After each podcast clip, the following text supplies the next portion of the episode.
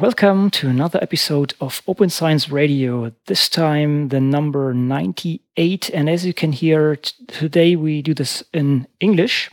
And today we have a guest. Besides me, as usual, Matthias is with me. Hi, Matthias. Good morning. And our special guest this time is Björn Brembs. Hi, Björn. Hey, good morning. Thanks for having me. Uh, Björn, this was uh, quite a. Uh, we, we needed quite some attempts to to come together, but finally we made it. And um, we're really pleased to have you around here because you are, well, one of the, the, the driving forces, in my opinion, in, in, in this field, um, pushing in a, in a certain direction, which we, which we will discuss, discuss in, a, in a second. I would say we, we start with a little bit of your background before we really actually touch that topic. So maybe you can explain a little bit uh, what you're doing right now and um, what is your your position and what what is your aim there.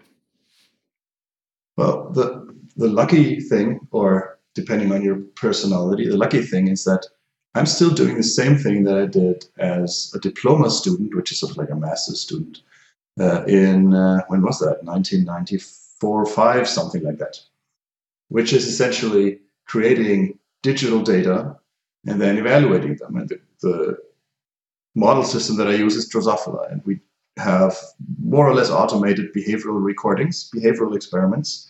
And so I have digitally recorded behavioral data that have the same structure, which indeed I'm using the same measurement device um, since then. And they have the same, the exact same um, structure. And so I've been waiting since the mid 1990s um, for an infrastructure that takes care of that data. Um, of course, at the time, the internet was fairly new. Uh, i think I've had in 1995, I've had an email address for like two years or something like this. Um, so the uh, at the time, the idea wasn't really there that one could do something with the data. We did discuss, of course, that nobody can really see the data because nobody has uh, the tools to evaluate the data. It's just you know bits and pieces, um, and so at the time this wasn't really much of a concern. But looking back now, essentially, um, it's quite frustrating that a lot of journals are demanding, and I myself, I want to share data. Um, there are more and more people using digital um, behavioral tools, and it's very cumbersome to share data when essentially it would be so very easy to just collect the data, have the data out there automatically, and not have to worry about if, if somebody, if a reviewer, a colleague, or a journal asks, hey, where's the data for it? I can just tell them, well, look, look there it is, without having to do anything myself. And so essentially, that's one of several drivers um, that motivate me um, to push for institutions implementing that sort of infrastructure such that I don't have to do it myself. Mm. And currently, you are a professor at the University of Regensburg. So um, you are well. You have, as, as you said, you have quite a a time and research behind you and you you basically still still waiting for this so basically more than 20 years if you if you want it like this um, and it's uh, kind of amazing that that we are not yet there. And you're also pushing i mean this this is basically the data that you want to have but you're also pushing kind of in in the direction that also the the journals should be implemented in a different way as they are right now. You wrote several blog posts in in this um, direction and uh, one was uh, for example written uh, last year in november and this was kind of the initial point where we said okay we really need to discuss this finally with you. And you also could show that well there are different flaws in our system that let's say certain journals might have a certain reputation that they might not necessarily deserve. Let's maybe start with with some some basic steps here. So in, in principle you often argue that um, there is a that we pay quite a high price for publishing uh, papers, uh, our basic uh, manuscripts, and so on and uh, we do not necessarily get what what we what we pay for. Maybe we can elaborate this a little bit. Um, so, what, what is your what is your general vision, or what is your general picture on on this topic? Well, so if if we want to see how what kind of system are we paying for and what are we getting for the money we pay? And in general, there's a, a consensus number, a ballpark figure, if you will, um, for the revenue that academic publishers make. Uh, most of that, almost all of it, uh, essentially is due to subscription revenue, subscription income, and that ballpark figure is about $10 billion worldwide every year. So that's what we pay for our scholarly literature. Um, given that we publish, again, another ballpark figure, about 2 million articles um, every year, that means that to get these 2 million articles circulated, um, we pay 10 billion, which means about $5,000 per article. So every subscription article that uh, you have ever read costs the taxpayer 5,000 US dollars on average. You know, that means that some will have been just a few dollars, others will have been tens and several tens of dollars, tens of thousands of dollars. But on average, it's about $5,000. This is quite shocking, uh, given that the overwhelming majority of those 2 million articles will never be printed and have never been printed, um, but are available online. And uh, anyone who has ever posted anything online, be that a comment or a blog post or a tweet, uh, notices that, well, uh, if I hit publish on my comment, my tweet, or my post, it doesn't cost me anything. I have sort of you know background running costs that are either uh, on my blog that I have to pay, like a monthly fee that keeps it running, and then if I post a million blog posts, it costs the same as if I post just one in a year. And uh, if I tweet, then Twitter is taking up the costs and I get uh, advertisements in return or something like that. And so this is quite different. So online publishing appears to be that, that we have every day appears to be very, very different from the kind of academic publishing. Now you might say that, well, there's a whole lot of uh, other things that are involved, like peer review and things like that. Um, but essentially, that also isn't really an extra cost for anybody because we do the peer review. And so the only extra cost that you would have is somebody organizing the peer review. But then again, in most journals, and I'm an academic editor for uh, One, for instance, and other journals, um, academics also do the handling of the peer review. So you just need a few staff that keep everything running, that take care of the software, that sort of thing, which isn't really all that different from Facebook or Twitter, and they don't charge anything. So um, the if you look at modern publishing houses, you can find, and this is uh, they don't need to be very new, like SciELO, Scientific Electronic Library Online, which is a, a Latin American uh, organization that now has members across the world that was founded with the help of the NIH. Um, they publish an article at you know less than $100 if you just look at the bare bone publishing um, enterprise. Uh, and then you have you can buy additional services, so it, the cost can go up to $600 per article if you want to have language English language checking uh, and editing uh, or uh, similar services but that six those six hundred dollars are still a far cry from the five thousand that we pay. And then there's European or um, companies such as uh, Scholastica, Science uh, Open, and others, uh, F1000 Research. Um, they also publish in the low hundreds per article. So clearly, there is a discrepancy here that the legacy publishers that we've used in some cases for more than 100 years um, that they charge about 10 times of what modern publishers that mainly use the internet. Um, what modern publishers charge and have only used the internet. In, in, principle, the legacy publishers also use the internet, but in some way, they must be doing it uh, the wrong way because uh, they have to charge or they want to charge a lot more. Interestingly, uh, the profit that these legacy publishers make is only a part of it because that's only 40%. That's not, they don't charge 90% profit. It's 40%. That's still a lot, but it only explains um, a small percentage of the difference.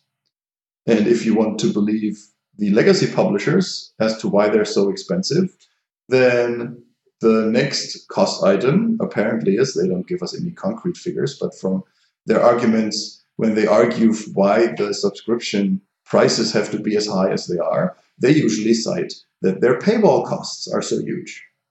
Which means that the largest, there's two main differences between modern open access publishers. So these publishers that I mentioned, um, they publish the articles um, freely accessible to everybody, while most legacy publishers publish, publish under subscriptions, which means they have to prevent access. And as uh, many people have reported, preventing access in the internet is very, very difficult because the internet was invented to grant access, not to prevent access. And uh, in concordant with that, the publishers argue that their subscription prices have to be so high, uh, among other things, because their paywall costs are so high. So if you sum up paywall costs and um, profits, then this is probably most of the difference. Now, nobody wants paywalls. And if there's uh, sufficient competition, then 40% uh, profits also don't happen. So essentially, if we had a functioning publishing market, we would be publishing at 10% of the current cost, which is, you know, at most 1 billion instead of 10 billion dollars. And we would have 9 billion uh, infrastructure money, right? So those 9 billion go towards scholarly communication, if you want, or you know, scholarly publishing. Those 9 billion, if we were able to keep them, could go into, for instance, serve infrastructure that serves our data, that serves our scientific code, and these sorts of things. But at the moment, we're wasting them on paywalls and profits. Hmm. And what do you think is the reason for this? Why, why are we in this situation? Well, those are mainly historical reasons because that's how we did it. That's just simply how we've always done things. And then uh, there is the uh, until you know a few years ago, maybe three, four years ago, there's always been the problem that the faculty at the institutes they read, and the librarians they pay. And so when the librarians say, oh, we don't really have money anymore, faculty says, oh, no, that's impossible. I have to read to do my work. So you have to pay. And so what have libraries done? They've cut other uh, uh, purchasing, such as monographs. Uh, and so the subscription budgets have been increasing and increasing to the detriment of all the other acquisitions in the library budgets. Now, now this has changed now, in principle, there are so many different ways of accessing paywalled content that one could actually, libraries could cut subscriptions. And now uh, there aren't really any good reasons anymore, in my opinion, why we still have subscriptions. Mm. And um, you, you also kind of oppose uh, golden access, golden, golden open access, right? Because um, um, you, you, also see there a rather, let's say, high price for for little for little outcome, right? So this is a very tricky situation. In a way, we brought this on ourselves. So we, and by we I mean the scholarly community, um, we brought open access publishing um, to the market. Um, and this sort of open access in gold, open access publishing, which means that the article becomes available immediately, uh, is in some cases funded by the authors paying publication charges. Now, if that were become, and, and initially that was uh, an attempt to disrupt the subscription publication bit business to just show, well, this can this kind of thing can work in principle. So that was seen as a good thing. Okay, we make things available.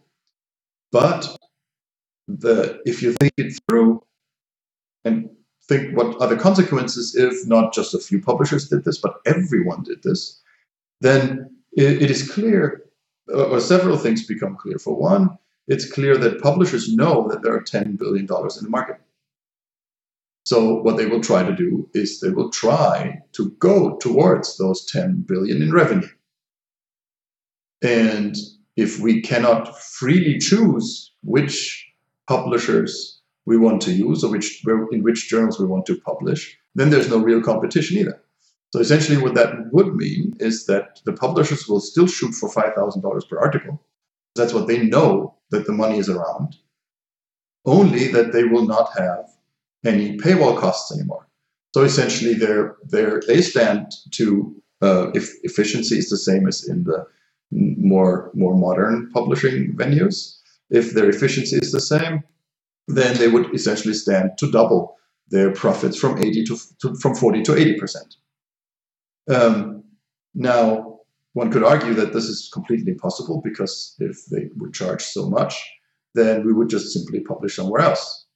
But of course, that's the same reason why um, we cannot cut subscriptions, which is, oh, we need to have access to our journals.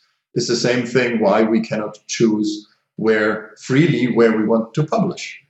We have our journals where we have to publish in order to get a job.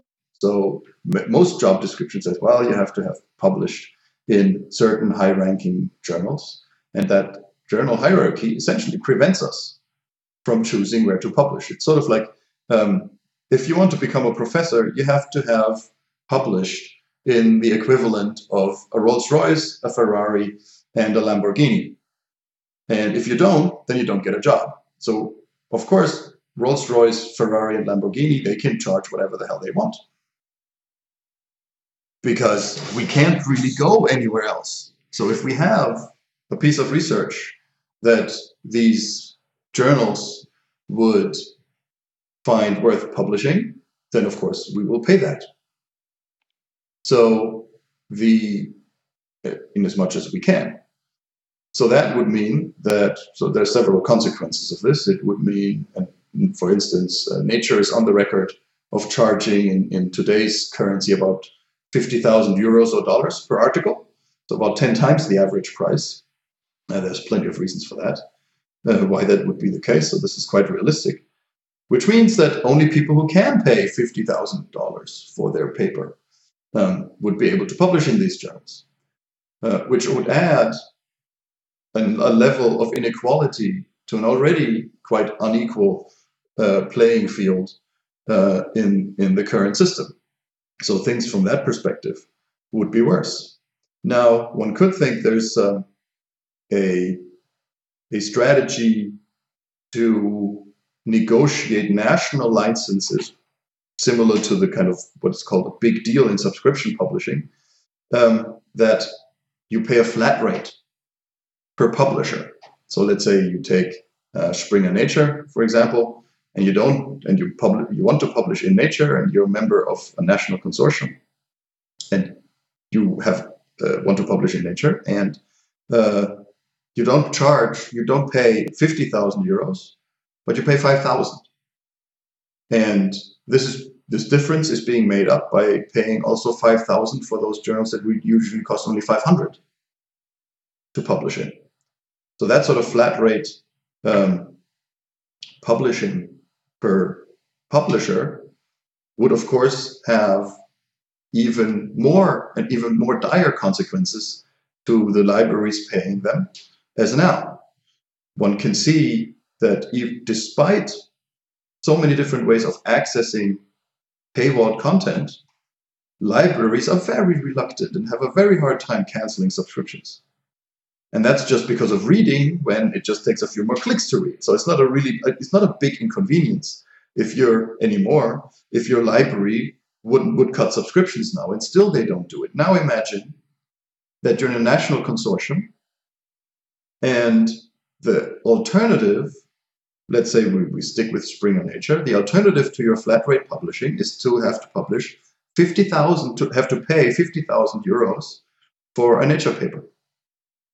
Clearly, this is more than an inconvenience. This is more than just a few cl- extra clicks compared to your subscription deal. So clearly, when it was very difficult to get out of a subscription deal and put pressure on publishers, a big deal or flat rate publishing contract would be almost impossible to get out because every single uh, researcher or scientist in this country would cry and would would would march on the street demanding that this flat rate deal be upheld because if they can't publish in, with the big journals they can't get a job. So either way you turn it. If you want to have universal gold open access that's paid by author charges, author processing charges or APCs, things will look a lot worse than they are now. Mm. So, what would be your suggestion then? What would be the alternative um, um, to this scenario? Now, I've had, so we've discussed this for now more than 12 years, this situation that we're in. And I've never really had a good idea of how to solve it because of the circularity of the problem. There's many different players involved, librarians and faculty, publishers, funders, uh, that all would have to do the same thing. It's a collective action problem. Uh, they have disparate roles and functions um, due to a lot of political reasons. They don't see themselves as cooperating partners anymore, but rather uh, comp- competing individuals. Um, the it's a chicken and egg problem. Who should start moving first? Um, it's a problem of, of playing the blame game, like whose fault is it, and uh, who should do the next step. So there's a lot of issues that make this very very difficult.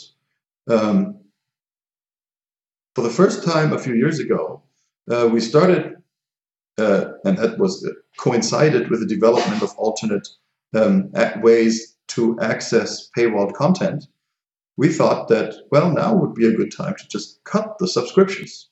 Just let them run out. All those subscription deals that usually they run, you know, around three years, just don't renew them and use the money to buy modern technology to just to replace the legacy publishing business that's been running the way it is running now since the, the 17th century. Um, the benefits of these things would be twofold, right? So, for one, the publishers started buying important startup companies that were providing valuable services, digital services, and digital tools for scholars. So, without that money, they can't buy these things up anymore and put them behind their corporate proprietary paywalls. So that's one, you know, and it started all, it all started, or, much of it started with the acquisition of Mendeley by Elsevier when they started realizing, oh, wait a minute, uh, Elsevier is trying to buy components of our infrastructure. Um, so that would be nice. Um, we don't really need the subscriptions anymore, so we can cut them without much problem and uh, we can so then we prevent the publishers from invading uh, our public infrastructure and making it private sort of duplicating the privatization of a common good that we've seen in the uh, journal articles and to prevent publishers from expanding this uh, uh, to other areas of scholarly activities. Uh, and with that kind of money 9 billion every year, you can buy a lot of modern uh, technology that would just take care of all the issues that we're currently having with our data and with our code to make it accessible, such that reviewers can look at the code. If there's something in a table or in a figure or something looks fishy, they can just look at the data and check if it's okay. And so here's the third um, argument of why cutting subscriptions is a good idea. With that sort of infrastructure, um, we will make it not impossible, but a lot more difficult than now to publish shoddy science that's either sloppy or fraudulent. And so we can have much more opportunity to screen and have more people look at questionable data and, and check if uh, the data are reliable. The Next benefit, the fourth benefit of cutting subscriptions is that if we do it now, with many of the journals still relying on subscription income to survive, most journals would die. And because uh, journal publishing is such an obstacle to having something changed at all, if the journals die, that obstacle would be gone. Like I said, the obstacle is there because we have to publish in certain journals to get a job because it's required to have a certain number of articles in certain venues. If those venues don't exist anymore, that requirement can't be around. Now, the so those are uh, like four main reasons why it would be good to cut subscriptions now. Problem is, since we had that idea, um, several years have now passed, and publishers have expanded into uh, several other scholarly activities already. And given the kind of profits that they make, just now Elsevier made uh, in this year for the first time more than a billion euros in profit. They will have acquired enough components of our scholarly infrastructure to survive a cut in subscription. So we won't have too much time left to cut subscriptions. If we don't, in my personal estimate, if we don't cut subscriptions in the next couple of years, two, three years maybe, then if we cut them later, probably it will be very difficult to implement the kind of infrastructure, the kind of open science infrastructure uh, that we would like to have.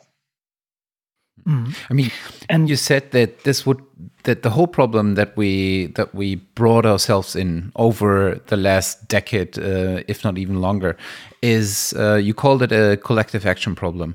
So um, genuinely you would think that everybody would have to take certain actions that are kind of orchestrated in order to repair in air quotes the whole system. That won't happen right? Um, uh, you, you gave a couple of reasons why that is very unlikely to happen. Um, the latest of which is uh, probably something related to systems uh, theory that a system is always striving to uh, keep itself alive so uh, on on the publishers, on especially on the legacy publishers side, they would definitely uh, uh, fight for uh, keeping up their revenues as high as possible because that's what companies usually do. Um, so, what would be the initial spark, or where maybe maybe let's formulate it in uh, in a way what's the level where we would need to set a certain spark in order to get things rolling? Now, that's a question that is currently hotly debated. Um, there is no consensus on this. There's plenty of ideas floating around. Um, the usual fractures run around librarians and faculty. So the standard discussion that people have been having now for uh, the last couple of years is well, libraries should cut subscriptions, like I'm advocating. But libraries say, oh no, but we can't cut subscriptions because people need to read. You, faculty, you have to just start publishing in open access journals such that we can cut subscriptions because nobody's reading those journals anymore, those non open access, those paywalled journals anymore.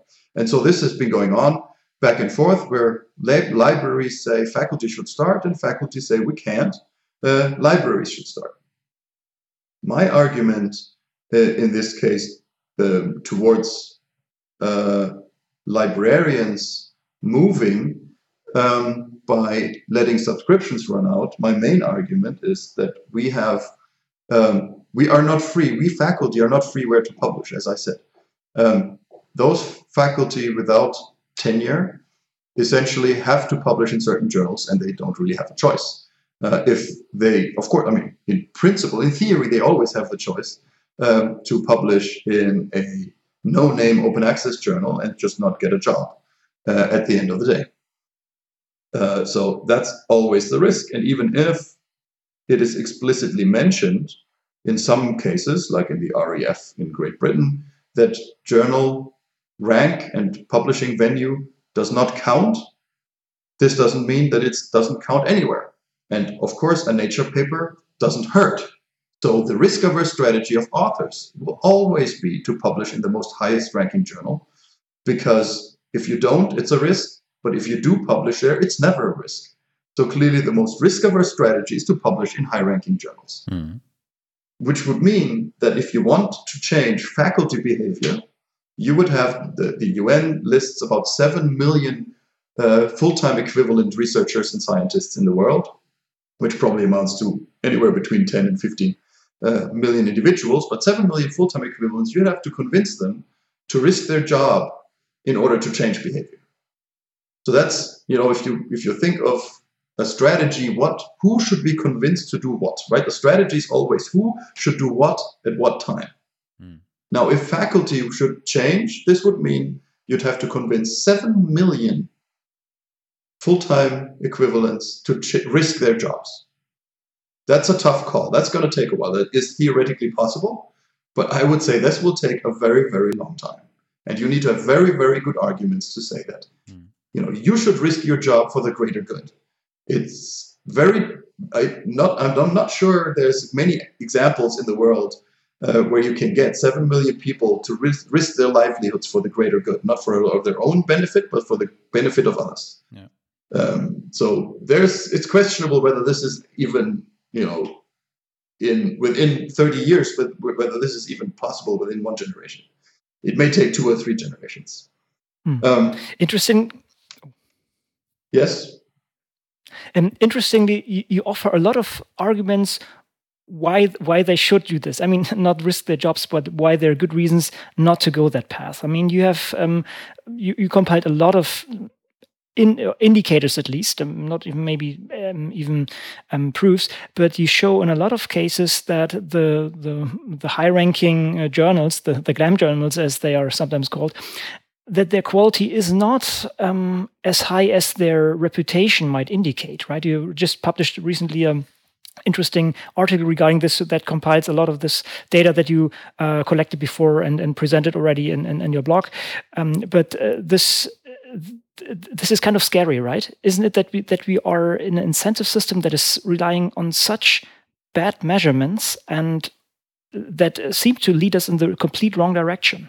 Right. So the, the incentives are so strong that even if you provide people with evidence that publishing that articles published in high-ranking journals are no better than in any other journal, maybe even uh, to a small with a small effect, maybe even worse than those in other journals it has zero effect.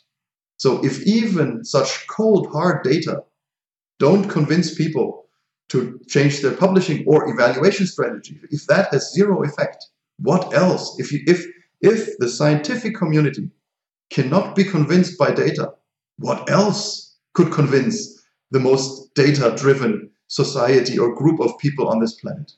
If data fails, what else can you use? So that's you know that's the argument why I'm saying it's going to be very difficult to convince 7 million people to change both evaluation strategies and publishing strategies if even hard data don't convince them to change anything.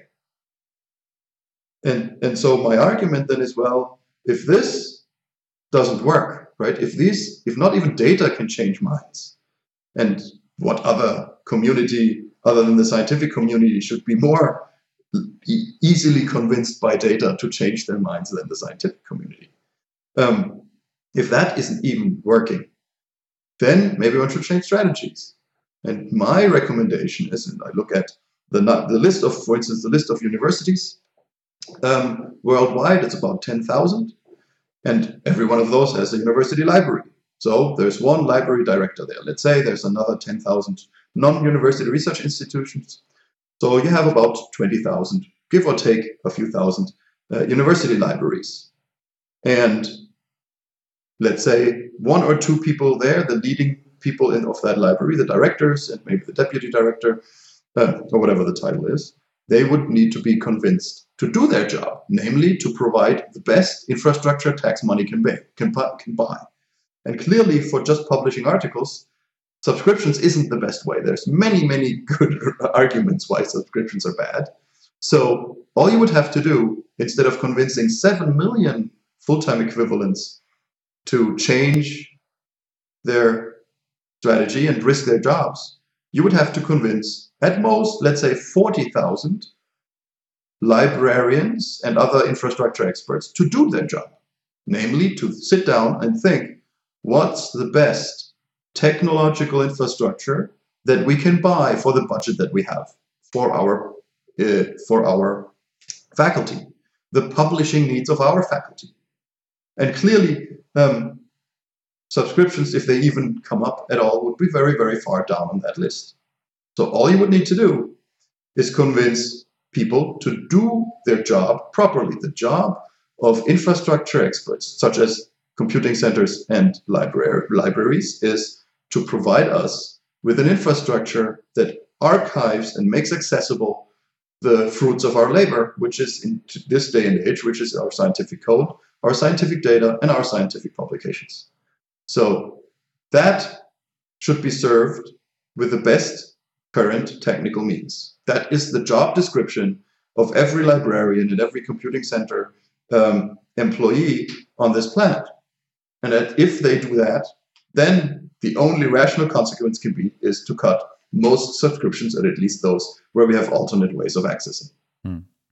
I mean, when when we think about uh, convincing libraries or librarians um, and using them, for example, as also as multipliers, taking actions themselves, but also um, kind of communicating why and um, the, the, reasons behind their decisions into um, the the system that they serve to, uh, which are the academics, the researchers uh, themselves uh, is kind of an approach that starts um, the the spark in the middle of the system.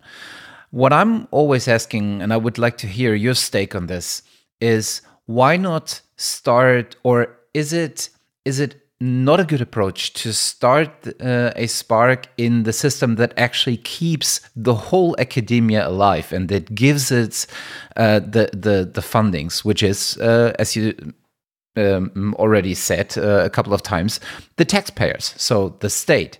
So, would it be also a good idea to uh, start at the policy level and trying to convince uh, them with the arguments uh, that uh, the, the the money that they give from the taxpayer to the uh, scientific system uh, should be invested in a way that uh, the whole society gets the most out of it, right? You have to have a, a high return on investment, basically, and the the society is investing uh, in science in order to progress.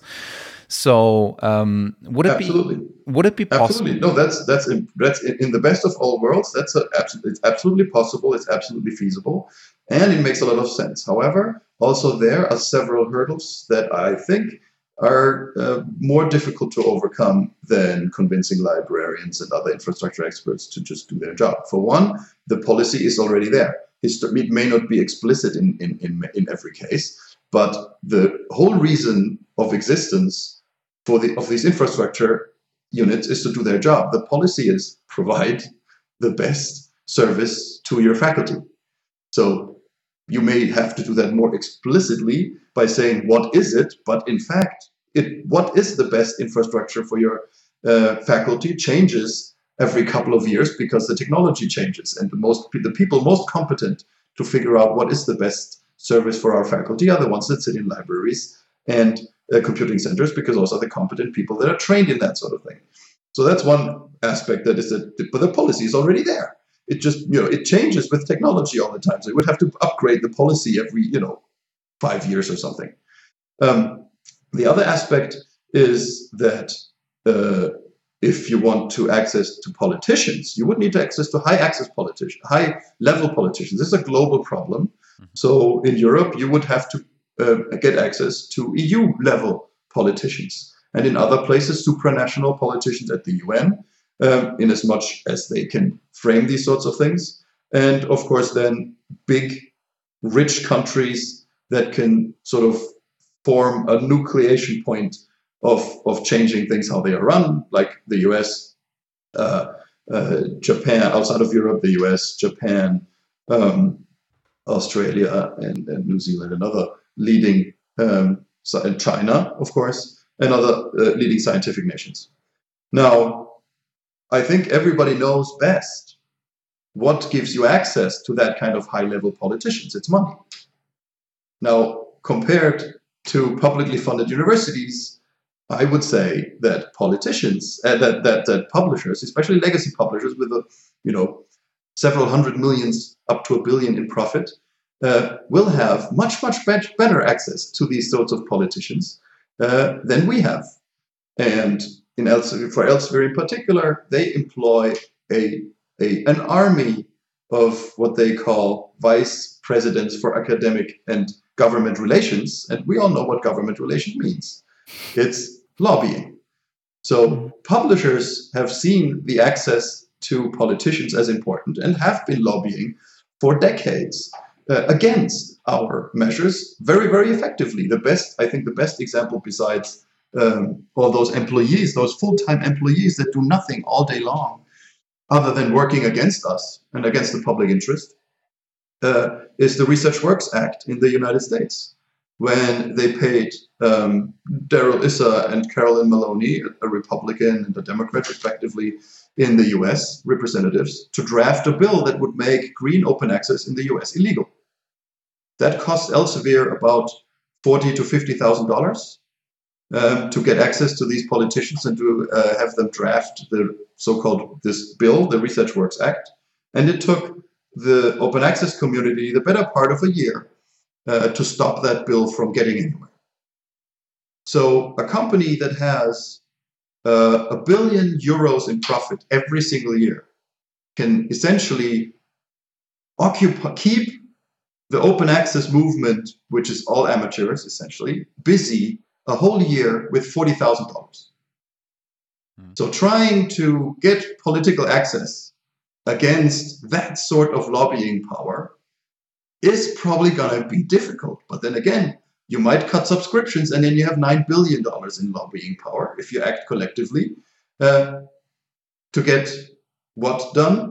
Now that you already have the 9 billion, you don't need to have access to politicians anymore. So either you want to have access to politicians then you need money. Where do you get the money from subscriptions? But if you have the money from subscriptions already, you don't need the politicians anymore. Hmm. So I don't. I see this as, of course, this is a route. But if you have a, a I'd like to hear a solution that uh, can have uh, that can outcompete full-time professional lobbyists from multi-billion-dollar corporations with a professor that knocks on the door of a politician and says, "Hey, do you have a minute for me?" Yeah, I think that's that's the, uh, the the point where your argument or your approach regarding the librarians comes into play, right? If a single professor knocks on the doors, uh, nobody will probably hear him or let him in. If several hundreds or thousand professors or librarians or whoever it is from inside the system knock on politicians' door doors, they at least have to hear the arguments. I can. I so, can, what should the library say? Tell the politicians. Yeah, basically the same that you would expect them to tell the uh, academia when when you use them as multipliers, right? That they need to build a system that makes it easy for uh, their researchers to access any kind of literature that is currently uh, hidden behind paywalls, even though they have not uh, even though they are not spending any more money on subscriptions, and at the same time uh, building up um, some sort of infrastructure to not only share literature but to share data, to share um, results of any kind, um, to make it easy for um, for um, scientific results to become shareable, but also to become reproducible, checkable, whatever these arguments are, right? But and that would sound great if I'm a politician in Berlin, let's say, right? I'm a national politician. Yeah. I'm uh, the the Ministry for Research and Education, for instance. I would say, oh, this is fantastic. This is really great. I love what you're doing. Um, uh, what what uh, state are you from? Oh, Bavaria. That's right. I, of course, the universities in in Bavaria are under Bavarian jurisdiction, not mine. Uh, why don't you go uh, to the minister in Bavaria and tell them to do that? And your universities, you have autonomy, right? We granted you autonomy several years ago. So why don't you just go ahead and do it? What do you What do you think librarians will answer when they are told, "Why don't you just go ahead and do it? You have autonomy." Mm, I, see, I see the argument. The, the, the, the kind of educational freedom or scientific freedom is an argument that I have not on the highest rank on my paper, to be honest. but um, what prevents uh, companies that spend thousands, if not hundred thousands, or even million of dollars into uh, lobbying at the policy level, what does prevent them from kind of lobbying on the librarians level? They do it. Why do you why do you think they get uh, why do you think they get in total? I think I read it today a twenty five percent price increase in the last four years. How do you think they do that? Do they do that by um, saying, "Pretty please give me a six percent raise this year"? No, they have they send professional negotiators that are the best that money can buy on the planet, that are psychologically trained, and sent them to argue in a very very professional way with a librarian whose job certainly is not to negotiate subscriptions and if it is, then only to a small extent, who's not even nearly as highly trained or as experienced in these negotiations uh, as those professional negotiators. So nothing else than you know lobbyism. Then you know that's why they call it. That's why the same person is government relations, a vice academic, uh, vice president for academic and government relations. In in Germany, this is for instance for Elsevier, this is a lady called Angelika Lex, uh, and uh, she's her full-time job is a to get as much money as possible out of librarians and b to interfere with anything politicians could possibly do to stop that revenue stream that's her full-time job and she has plenty of employees that uh, she can delegate small jobs to hmm. Whenever I think about uh, professional negotiators going to librarians, I always think about, hey, I have an offer you can't deny. it really sounds like mafia, and I fear, and I fear it's not very far away from it, right?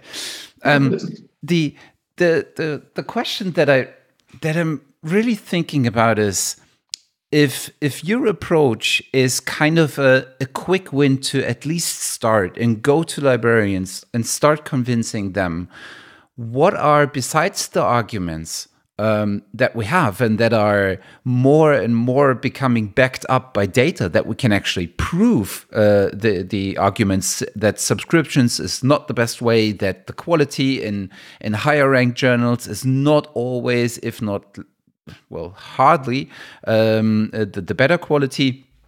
Um, and we'll come to that later.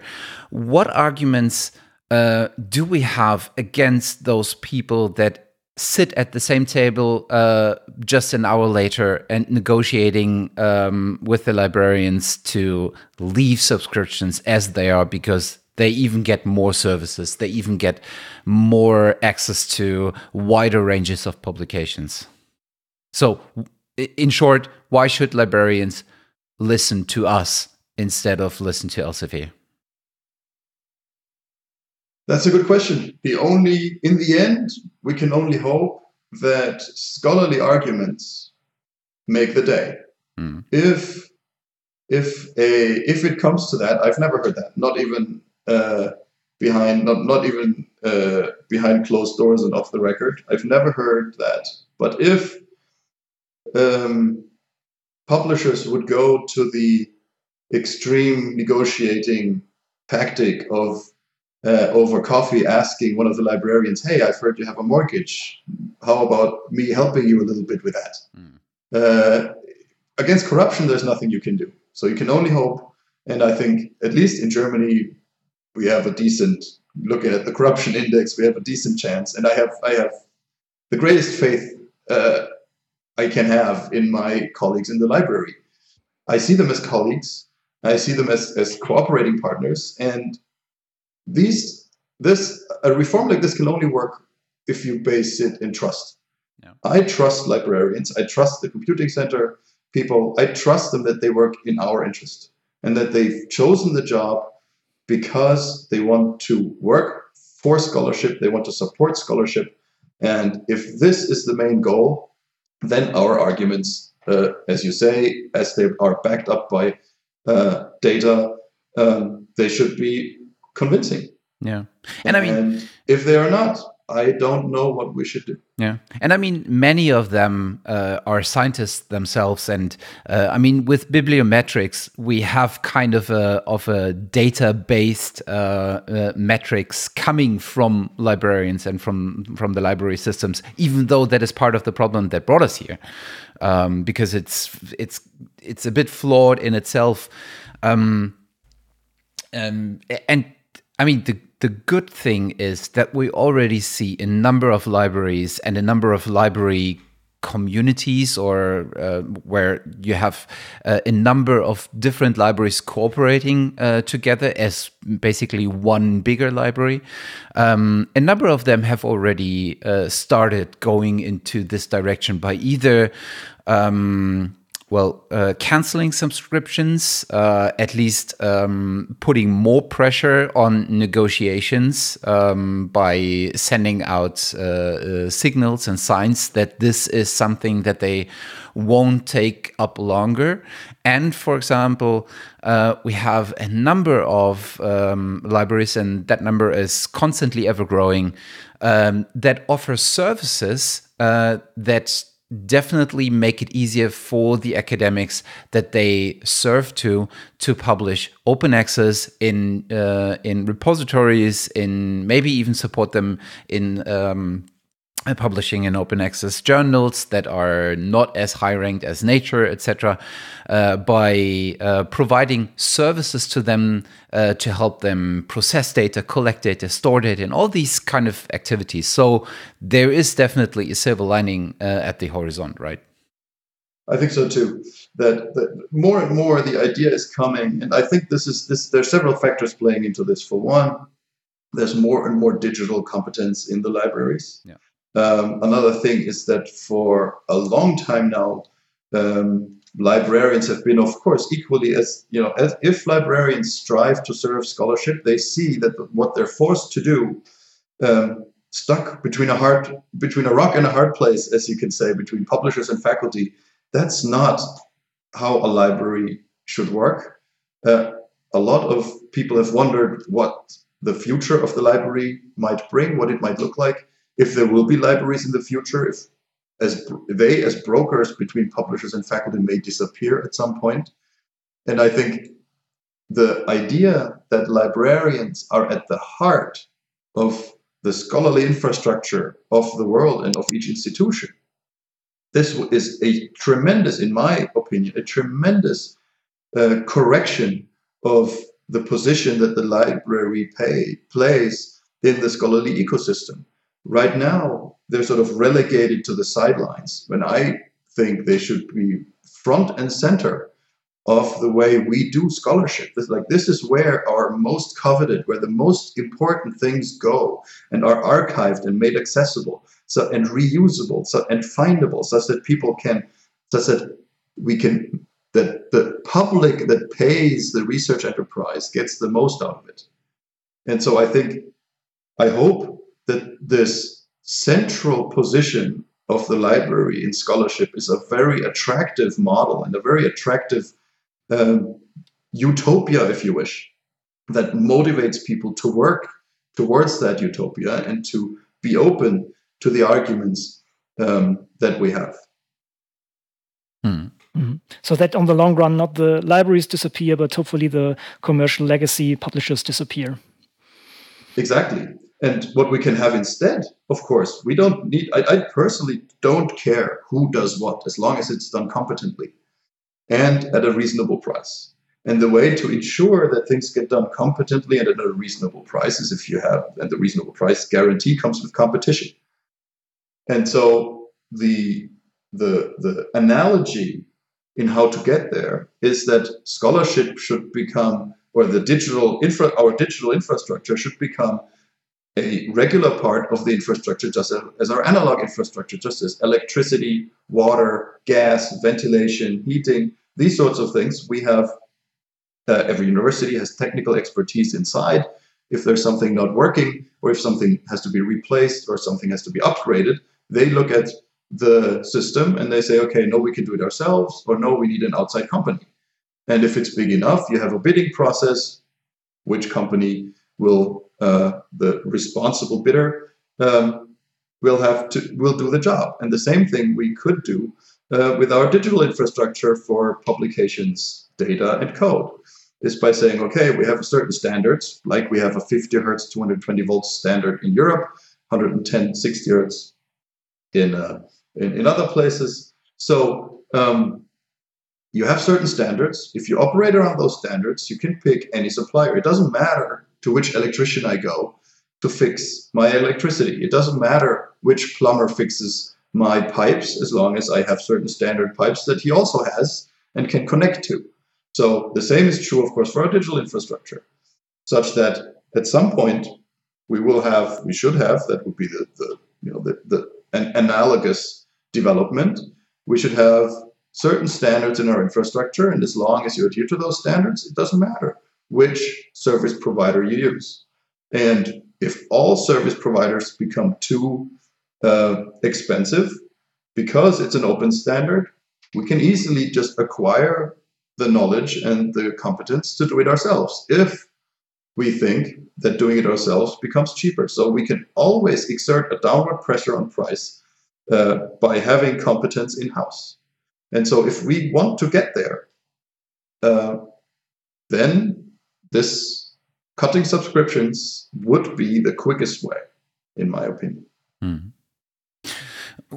Now, now that you actually talked about um, uh, competence and uh, kind of standards and inherently also about quality, maybe that's a good opportunity to segue into um, into this often discussed and um, often highly argumented uh, term of quality uh, within uh, within the scientific system, and uh, I guess uh, when we look into into the future of digital academic publishing, uh, quality plays a role on two um, on two basic levels. One is in, as I would call it, in air quotes, on an external level, which means that you should be able to provide some kind of, let's call it, platform that um, is built up according to a certain uh, standard of quality, offering the services that are needed by the uh, researchers to publish on this platform, but also by uh, the demands or the needs of those who are actually consuming uh, what is offered by the platform be it articles be it data whatever this is so the the functionality and the services offered should be of a certain quality but then we also have an interior quality um, that should hold up uh, when you look at um, the individual output, the article, the data set. This should be uh, of a, a, high quality. And um, you lately published um, an article I guess, on Frontiers, uh, that exactly deals with this kind of inner quality, uh, where you um, took a look at um, the the level of retractions uh, that are done by uh, a number of uh, journals, and uh, whether you can um, find or understand any kind of pattern that could be. Um, drawn from the data that sh- that shows whether the uh, there are more or less retractions on um, classical high impact factor uh, journals as opposed to uh, more modern, for example, open access journals, right? So actually, I looked at the opposite. Ah, nice. Uh, to be honest, so I looked at those that are not retracted because right. the retracted articles are just 0.05% roughly of the literature. It's a little less than 0.05 even. Mm-hmm. So it's it's very very little. So it's a it's a very skewed percentage. And uh, the problem with retractions, besides it, so the other problem with the retractions, besides it not being representative because it's such a small number of articles, um, the other problem is that you don't know how much error detection plays in. So you can always make the case that if higher ranking journals have higher retraction rates, it's because they're better at detecting problems. Mm-hmm. Right? So that a high retraction rate is actually a good thing. Right? Because you can say that you know five percent of all research is wrong, and the closer do you get to those, simply for statistical reasons, that's you know it's a shortened argument. It's probably not statistically valid, but that's a it, it's an easy shorthand for now. Um, if five percent of all research is wrong, then those journals that get closest to those five percent are the best mm-hmm. because they find the mistakes. Mm-hmm. Right. So in that case, you can say that retraction rate is actually a quality indicator. Mm. But that's only to the amount of um, kind of acceptance of the argument that all uh, research can be false at a given point in time right? Because what we what we found 10 years ago might turn out to be falsified now uh, that we have better methods of analysis better um, better understanding of the subject progressed uh, kind of uh, knowledge um, so and and that is i guess an argument that is not very widely openly discussed that is true, but I think it's probably not discussed that much because it's quite clear that these things change, and that that we find out that certain uh, things that we thought we knew were do not hold up with new measurements or more precise measurements, like you say that you know this measurement uh, is equal to this measurement, and then if, if you measure more precisely, you find out, oh no no no, it's it the measurement was okay at the time, but if you measure more precisely, you find that there actually is a, is a difference. It's just smaller than the measuring device could detect. Mm-hmm. So these sorts of things are fine because what we're talking, or what, what a lot of people are discussing today, is actually the problem that if you use the same measuring device in a different lab with the same uh, object of measurement, you do not find the same result. Now, and that I think. If that ever happens, that is a major problem. And that is in the biological and psychological sciences is itself, uh, even if you do everything perfectly, is a, uh, a major problem. Um, and it's not quite clear how to solve it. I remember long before anybody talked about things like a replication crisis or anything, there was, uh, I think it was about around 2000. There was an article in science uh, on fickle mice. That was part of the title of the uh, uh, of the article. And what what people have done, they have taken a pair of transgenic mice that generated uh, offspring that uh, had certain alterations in the brain, and that they took they generated a lot of these offspring and transported the mice, all siblings, brothers and sisters, to different labs in the world to do exactly the same experiments, roughly at the same time, so at the same time of day, which of course doesn't work at the same time uh, for time shift reasons. Um, and it turned out that the results were surprisingly variable, meaning that small, small differences in the protocol, small, small differences in the people who treat the animals, small, small differences in the kind of uh, details how the experiments were set up had huge effects on the outcomes of the, of the experiments. And that, of course, is a major problem that is technically solvable. Namely, if as much of the way the experiments were done is accessible. So if you use videos to record um, your experiment, if you show this is how I do it, if you produce, uh, if you let the digital data get accessible, like this is how I evaluate it. Look at the raw data. Maybe the raw data are different. Is it the evaluation script or is it the raw data that look different? And so on and so on. So this kind of inherent difficulty in uh, some experimental sciences is solvable with the kind of infrastructure that we're talking about.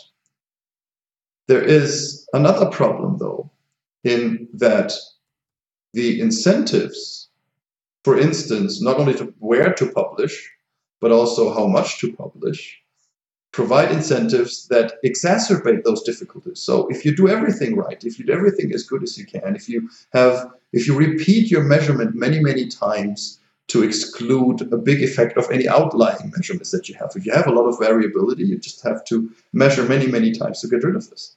But many, many measuring many, many times means you can't have many, many publications.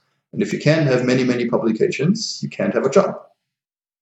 So it all boils back down to this is that we need to provide an infrastructure that removes incentives to cut corners and to rely on outliers. Uh, outliers often being, oh, who would have thought that this effect is so big? We should send it to nature because nobody would have thought this is really of general interest. Nobody would have thought there's such a big effect. And then, of course, if you do it with many, many replications, you find that the effect is much, much smaller, if it's even there at all. So, both in terms of quantity and in terms of publishing venue, we should have an infrastructure that removes any incentive to cut corners because even if you do it perfectly, it's already difficult enough. So we really should incentivize. Um, and and actually, no, let me take that back. No, what we really should do, we should try to provide an infrastructure that removes incentives to cut corners. I am naive enough to believe that every scientist is a scientist because they want to find something new. They want to find out how something works. They want to make discoveries. Nobody sets out, I hope, um, to become a Nobel laureate or to attain a certain level of fame uh, or to make a certain amount of money. Uh, if, or I would at least hope that it's a very, very small minority if there's anybody at all. So I would think that just by removing counterproductive incentives, everybody should be self interested in their own research topic enough to try to do the science as good as they possibly can. So that's, I think, one of the most important aspects of our current infrastructure is that it should just be an enabling infrastructure that lets us do the job the way we want it to do. And I think this is more important than access because access itself to anything cannot be a goal. The goal must be to do science as good as we can. And then to have access to it is just a means to an end. So access is not the end. Access is a means to an end. So if we think about what is the end, what should science look like, then we can think of the kind of infrastructure that we need for that. And then access is an automatic given because we need it to do science properly. Mm. Yeah, this is what we're always uh, saying in a way, right? In, in principle, we, we don't want open science, we want just science. And this is basically the path there, right? Good scientific practice and removing this kind of hurdles and making it as easy as possible to do proper science and not uh, due to limitations of whatever of the page sizes, removing a piece of information, or due to the limit of um, um, supplemental material, uh, not not putting stuff there. Um, all these kind of things are hampering actually good science, and additionally also bring wrong incentives, um, as as uh, discussed before. And I mean, in, in your publication that we just discussed, there are many other things besides retraction rate. You also talked about, um, yeah, for example um, error rate in genomics and also statistical power and so on. So all these kind of things are uh, are not much better in these high-ranking journals, and it should be basically increase the the the general level of these kind of things. And this infrastructure that we're talking about could be here the key element of this bringing this this general level to to to a higher value actually. Right. Exactly. So just remove incentives. I mean the whole idea of of needing incentives is already, I find, rather reprehensible. Uh, if if I would, you know, the, it assumes that without incentives, I would just slack off and do nothing.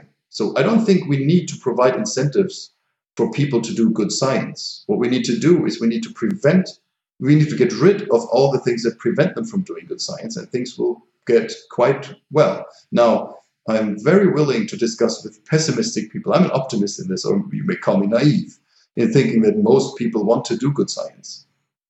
Um, a pessimist might argue, well, they can't do good science because they're not well trained enough. They don't have, uh, uh, they're not self-interested enough. They have all kinds of reasons why they're not going to do um, the best science that they can if there if there's data to support that claim, I'm willing to concede that I've been too naive and too optimistic, and that we may need to implement uh, also incentives um, towards doing good science. But as it stands now, I'm convinced that uh, I'm an average scientist, and I try to do my science as good as I can. So I figure that most people are like me and will try to do the best science that they possibly can. And um, if that is too naive, I'm willing to be convinced if there's some data to convince me otherwise. Mm. I think there's also kind of a um, yeah diversity and certain distribution, but I'm also a strong believer in intrinsic motivation, especially in sciences. This is, I guess, uh, one of the driving forces, and we're we're definitely not here because of the good money and the fame that we get. but yeah, but um, yeah, you, you have to really love what you're doing. And I think this is, again, if you have this tool at hand that, that makes you do this much better, I think everybody would benefit, and uh, especially society, as they get the output of this research in, in different means then. So, Björn, what, what do you think? So, we, we, we started rough, roughly with a, let's say, the, the, the, rather pessimistic view on this, but we, we saw there there can be better um, paths of implementing all this.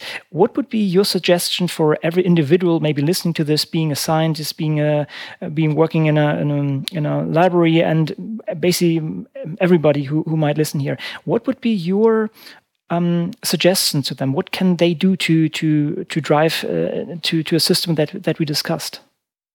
Talk to your librarian today. Tell them that you can get access to anything you want to read.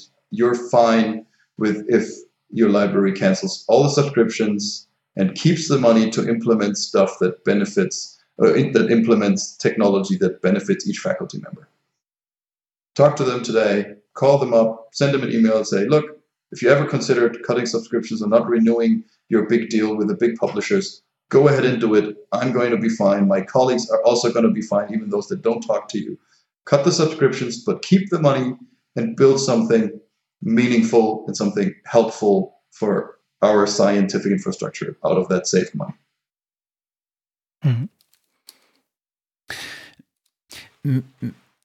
Maybe I'm the only one, but I have a feeling that there's a big elephant in the room that we haven't yet described well enough because we have we talked um, about a lot of points circulating around one um, central aspect uh, and one central term that we uh, mentioned over and over, which is infrastructure. What is the infrastructure that you would that you would put in in a vision of a system that you would like to have uh, working inside the academic world? Oh, yeah, that is quite easy. Um, and this is something that this is probably the most easy part. When you talk to people who sit on the computer all day and who use digital tools, um, it only takes about five minutes to all agree on, yeah, yeah, yeah, this is the kind of stuff that we want to have. And of course, we want this too, and this too, and this too. So the kind of shopping basket uh, uh, is pretty easily agreed upon, and, and, and, it grows as you talk about it. When you say, "Oh yeah, wouldn't it be cool to have this?" and wouldn't it yet, right? So these sorts of things are, are, are quite easy. Mm-hmm. Now we can start uh, with publications. The way I would like to publish is very simple. I would like to write a paper together with my colleagues. Um, so I need a collaborating, collaborative authoring environment.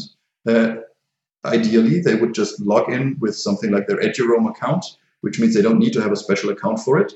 And if that Eduroam account is linked to their personal data, all their affiliation and everything would be included automatically. And so I write the paper with them because um, I'm writing it. Now I'm going towards figures and that sort of thing because our data is automatically taken care of. I save it somewhere on my hard drive, which is automatically mirrored um, to a server that I can use uh, that serves both both as backup and as accessible server. I can simply say in this part of the text, I want to have this code.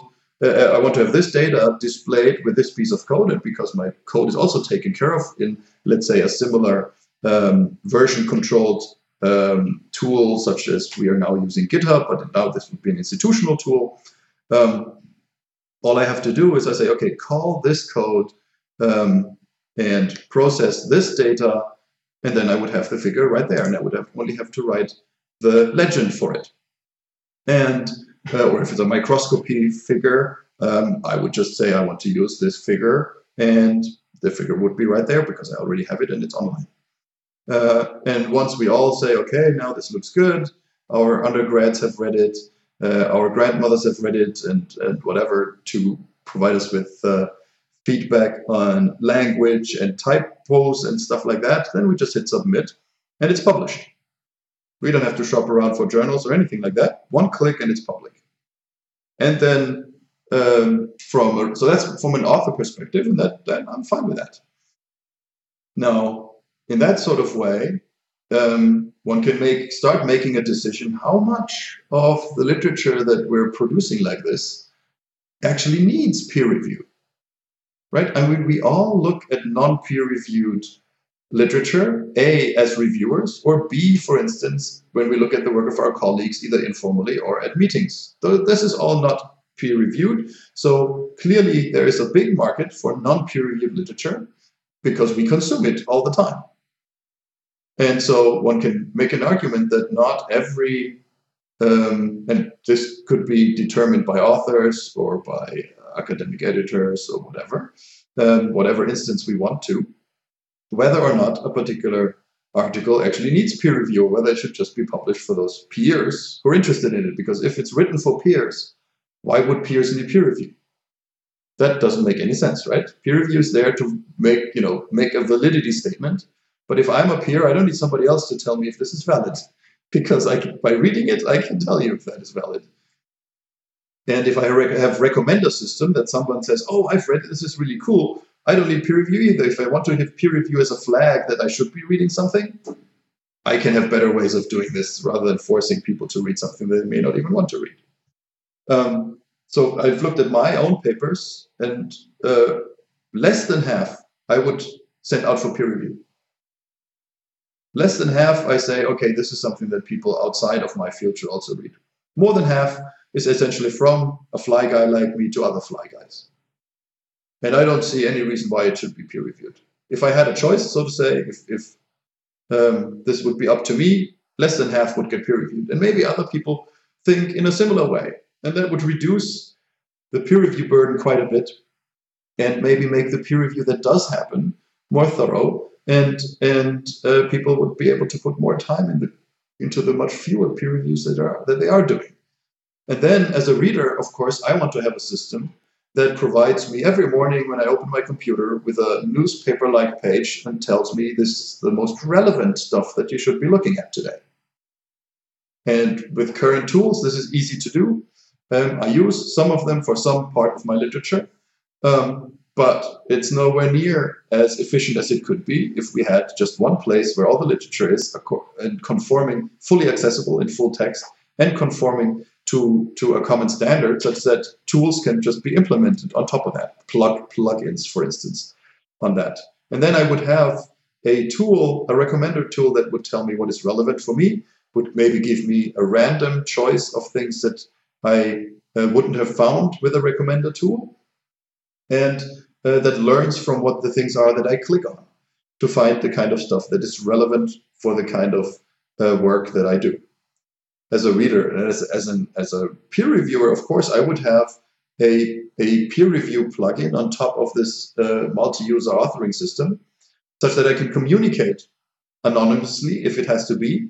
Uh, I can communicate with the authors while we're all together editing the manuscript and reviewing the manuscript, so I can make comments on the manuscript and say, here, this is what you should change, this is what you might want to change. And then the authors can accept or not accept and uh, I can, for instance, find out uh, which is the reviewer that has the most accepted suggestions on manuscripts or that sort of silly thing, right? So um, this is something that that I would like to have. And uh, this would be very convenient, would save a lot of time. And I could really, this would enable me to focus on my experiments, how to communicate the experiments, and on the intellectual exchange with my colleagues. Mm. And I didn't hear anything that seems to be not possible. I mean, and not even on on we're not even talking about technology because we have all the technology that we would need in order to establish it, even with uh, more sophisticated means of recommendation that are not based on some kind of taxonomy that is abstracted from the content. It could be just be recommendations based directly on the content because we have algorithms in order to kind of look through and process text and data and come up with some kind of pre-analysis in order to be recommended to some somebody who is doing the same stuff or working in the same field or citing the same sources or whatever it is. So there there's there isn't a problem about tech or there is no technological problem.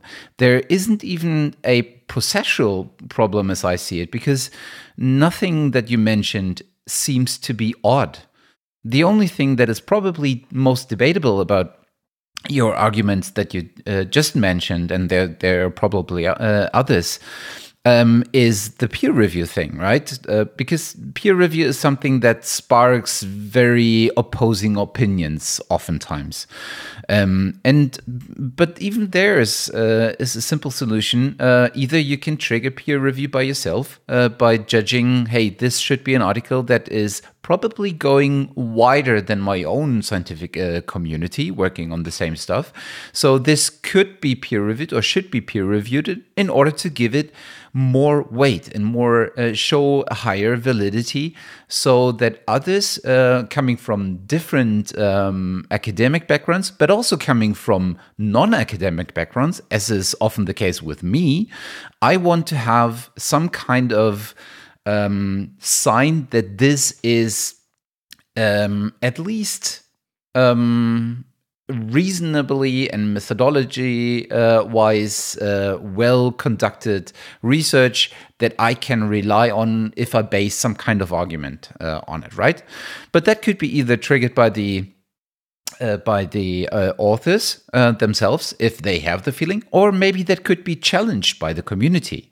Maybe if you have 200 votes saying, hey, this should be peer reviewed, um, somebody as an expert should look on it whether this is really um, interpretable uh, in the way that the authors did.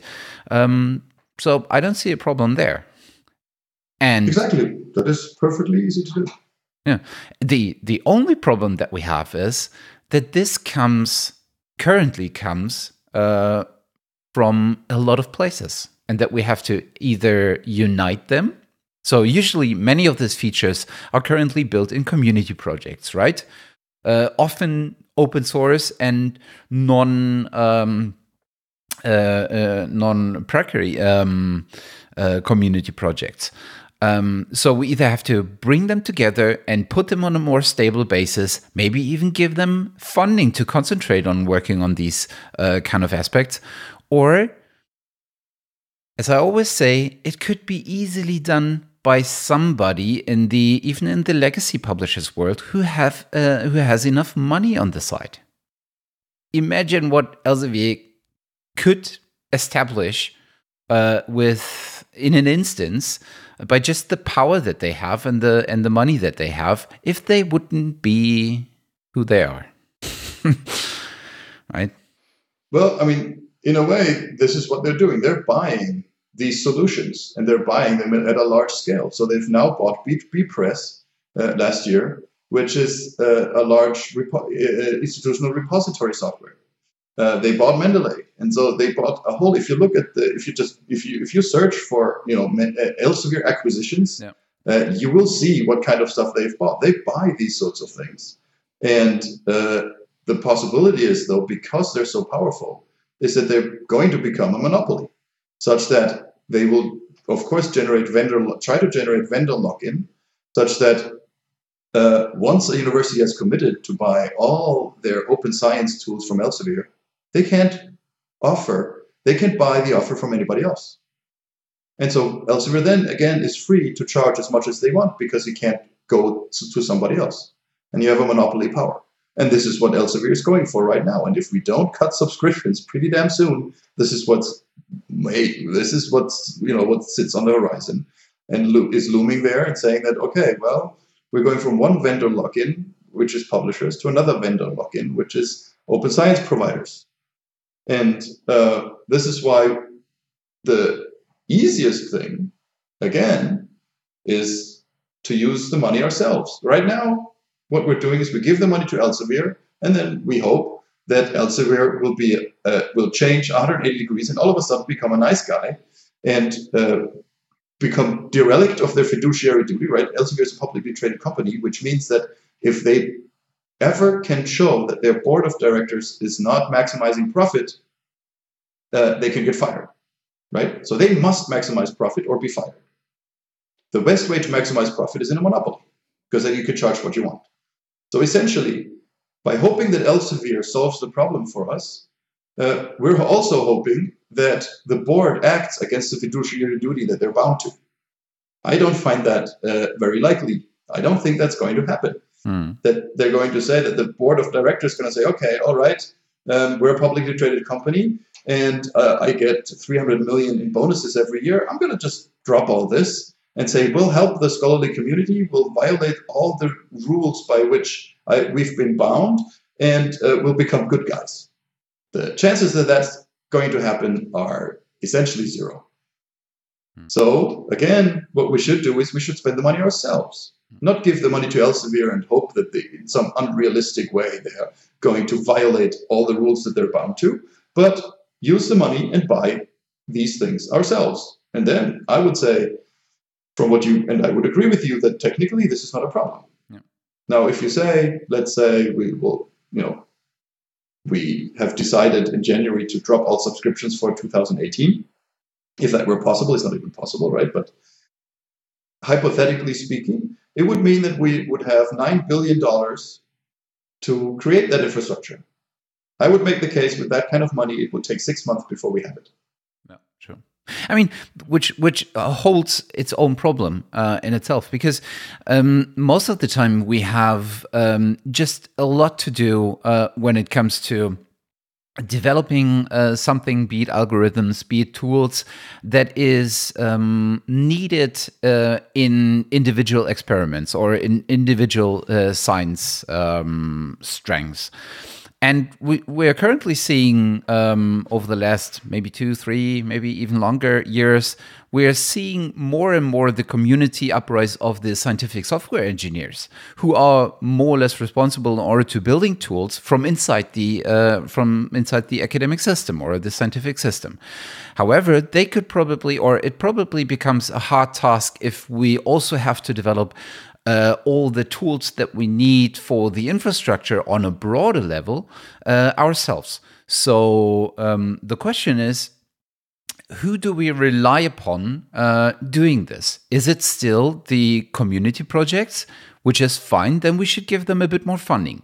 Is it companies, uh, calling them startups, looking into developing a certain aspect, a certain services inside a wishful infrastructure for uh, for the uh, academic world in the future, which is also fine. But then we should think about what kind of incentives do we give them in order to not sell to somebody like Elsevier and thereby um, kind of uh, um, increasing the chances of building monopolies, but rather selling it to the public because these companies, startups, are there to exist or at least uh, at least to exit, right? And it's it's right. it's a totally uh, it's a total understandable yes. motivation. Yeah, right? absolutely. No, but the key to all of this, the key to all of this is to have an open standard that is modular, right? But in, in the most general terms of modular, right, you could think of, uh, such that you can replace anything, any functionality with a different functionality. Mm-hmm. As long as the standards are adhered. Right. you know, it's very similar. As long as it's HTML, it doesn't matter whether you want to display a video or an audio or text. Right. Or a, or a figure. As long as it's HTTP, it doesn't matter what goes through HTTP. As long uh, as uh, the browser can handle HTML. It doesn't matter whether you use Opera, Firefox, or Safari, or Internet Explorer, whatever, mm-hmm. or Edge. It doesn't matter. So well, you can. It's replaceable. So as long as you have that, you can sell whatever you want to Elsevier, as long as you can have, you can replace if the Elsevier if Elsevier charges too much, you can replace it with something else. Right.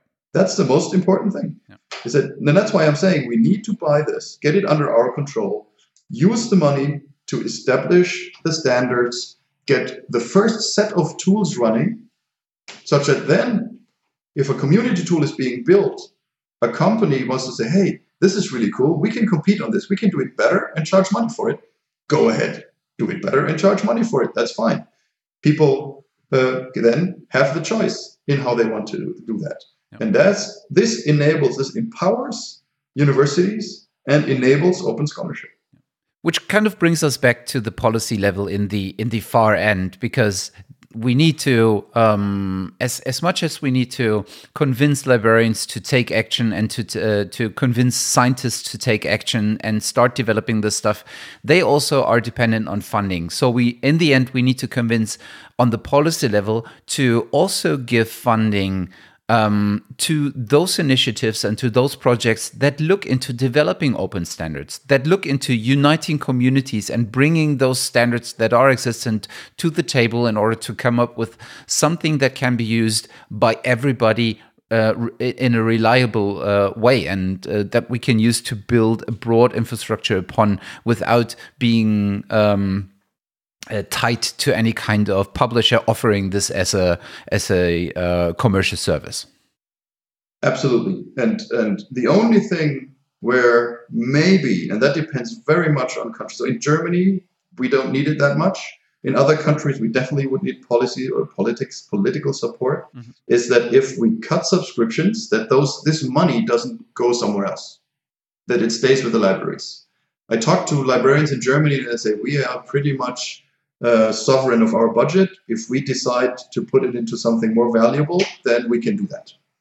Uh, in other countries like Great Britain and the US, it's not that clear. It may be that if they cut subscriptions, the money just flows back to the university and they can spend it on uh, the salary of the vice chancellor or something like that. Um, so uh, this is maybe where in some countries uh, political support would have would may be very helpful in making sure that any funds, any infrastructure funds that go towards subscriptions now that need to be changed into uh, actual sub- uh, actual infrastructure funds that they, they don't go away, that they stay where they are, such that that kind of money would go towards a librarian uh, organized budget for infrastructure development.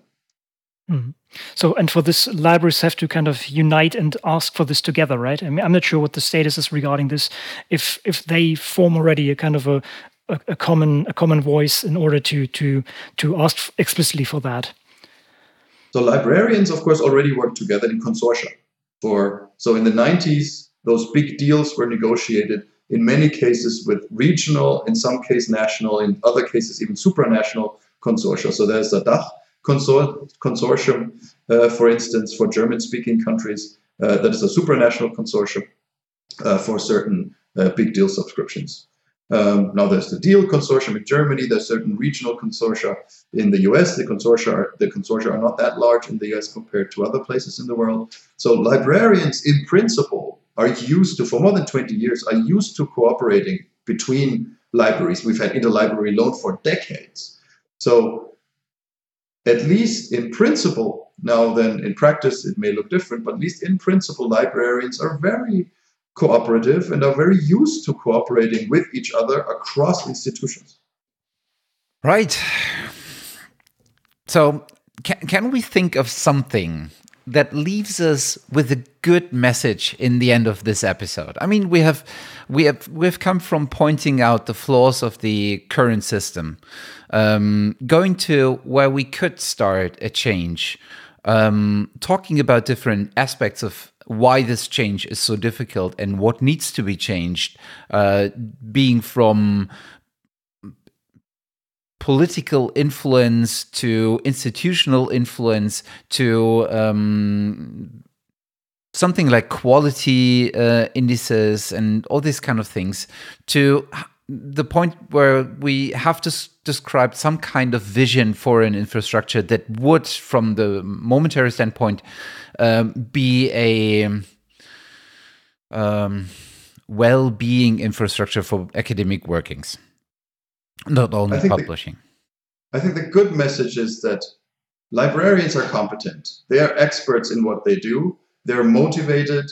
They have, for centuries, they have been the ones that curate, archive, and make accessible scholarly works. They have the historical and, I would hope, also political support to provide us with the best possible infrastructure. And they have the expertise and competence. I think that's is definitely a good message. And they also have, by and large, they have the motivation to do so. I think what keep what holds librarians back from being the kind of innovative core um, that we would hope to be to help sort of to help the faculty out that are stuck in their old ways and that that can't get out for risk of their of their livelihoods is that if those faculty members that uh, care enough would encourage librarians and support librarians in saying, look, you're the experts. I don't know how things are working, but I know the way it is now is not sustainable. The way it is now is bad for science.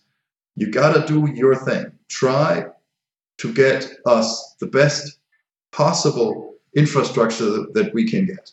We support you. I think, but the only thing that's missing, I would say, is the kind of support that would then embolden and encourage librarians to act on their expertise. Most librarians I talk to know precisely what they're doing. They know the solutions, they know what should be done. They hate negotiating subscriptions. They feel marginalized. If the psychological spark would come from faculty supporting librarians and saying, look, act on your expertise, do what you know is good for us. That spark would set off, could set off a revolution. Yeah. And luckily, as we already said, uh, there are um, some very good examples of libraries taking actions definitely in the right direction. And maybe this is not well known to our international audience, as we uh, mention uh, one of those examples a lot in the German episodes, which is the uh, the uh, tech, um, what it's called, uh, the Leibniz Information Center for Science and Technology, which is a university library in Hanover.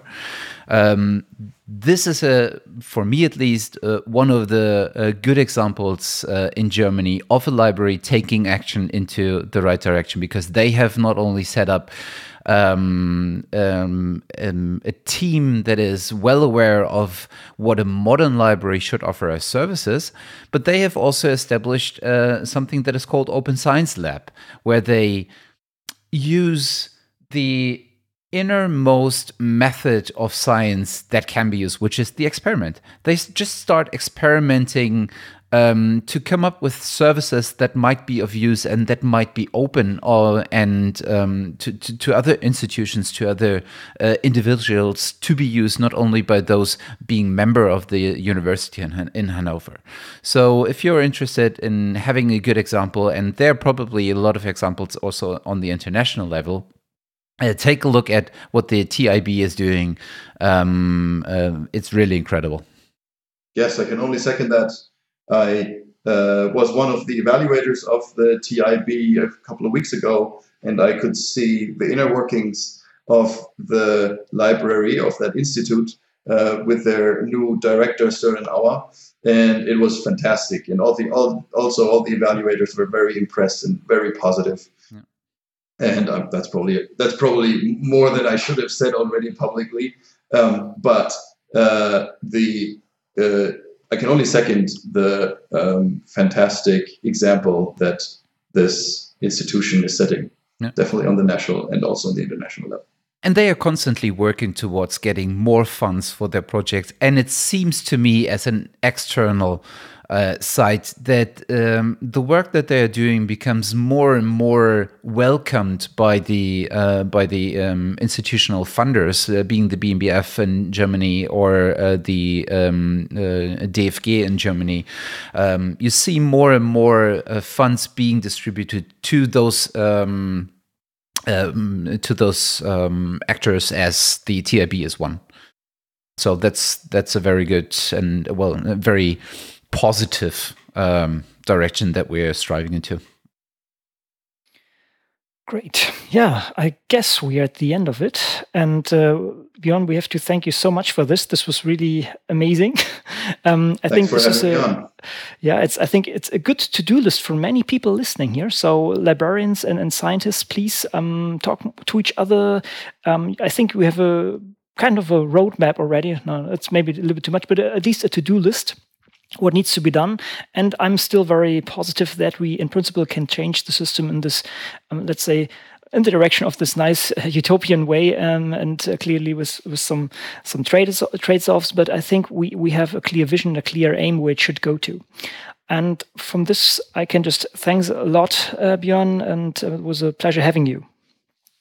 Thank you. Right. Okay. I guess we're at the end. Um, as always, if you have questions, if you have comments, uh, comments, put them into the comments under this episode. Um, and I guess from from here we have basically a very good starting point to um, also get a couple of guests from the librarian world because this seems to be a very interesting world to look at uh, right now, um, playing potentially such an important role uh, and in determining what ways to go, but also uh, playing an important role as being one of the fundamental service providers in the academia world. So we'll definitely um, uh, we'll do that. Um, and for so long, uh, thanks for listening, um, Björn. Thanks for being on, and uh, see you around. Bye. Bye. Bye.